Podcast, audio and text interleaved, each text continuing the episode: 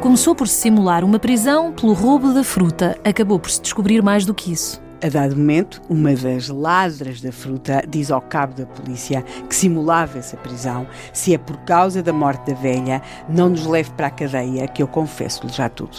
A culpa foi da fruta.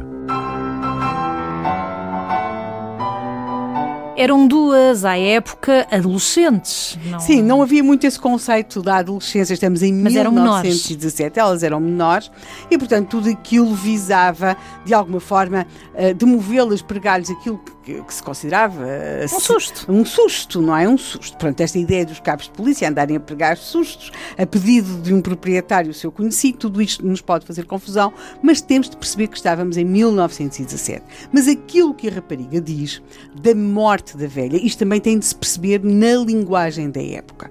E, portanto, na época não havia séniores, nem havia terceira idade, nem havia nada disso. Os velhos eram velhos, então as velhas eram logo velhas muito novas. Acontece que estamos a falar de uma pessoa pessoa, uh, de uma, que era conhecida como Senhora Dona Catarina Rebelo, ou seja, indica de facto uma posição social uhum. uh, diferente, e sim, ela seria uma pessoa abastada. Aliás, na sua família, contava até os jornais da época, fazem muita questão de frisar isto, a Dona Catarina Rebelo era tia do farmacêutico de Santa Marta de Penaguião. Portanto, era, eh, não, havia um estatuto social. Havia um estatuto social, o que não invalidava a que, uma vez assassinada, o seu, digamos que o homicídio que a vitimou não fosse conhecido pelo caso da morte da velha.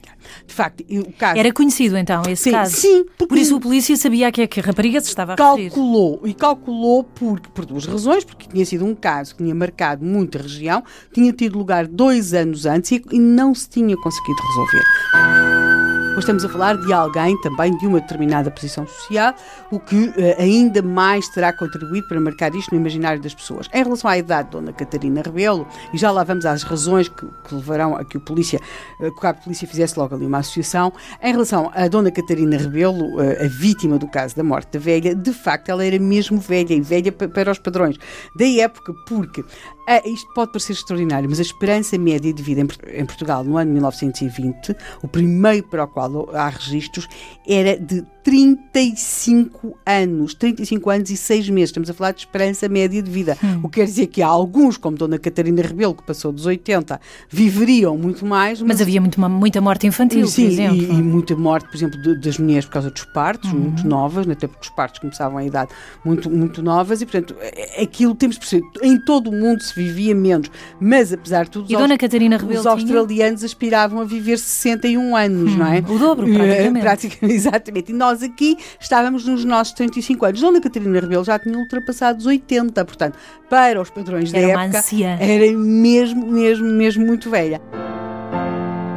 Dona Catarina Rebelo apareceu assassinada, estrangulada. Ela foi estrangulada com um lenço e, e portanto, durante fazem-se várias investigações, não se consegue chegar a conclusão alguma e, portanto, ficou sempre como ficou durante aqueles dois anos como o caso da morte da velha. Os suspeitos deste crime, eh, os principais não são homens, são mulheres, são duas mulheres e são duas mulheres que são tias destas raparigas que dois anos depois, no verão de 1917, se entretinham a roubar a fruta do Senhor Domingos Chaves. Mas porquê é que mataram a Dona Catarina Rebelo? Há um motivo? As geadas, assim se chamavam as tias destas raparigas que roubavam fruta do Sr. Domingos Chaves, vão sempre dizer que não. Que não havia motivo ou que não a mataram?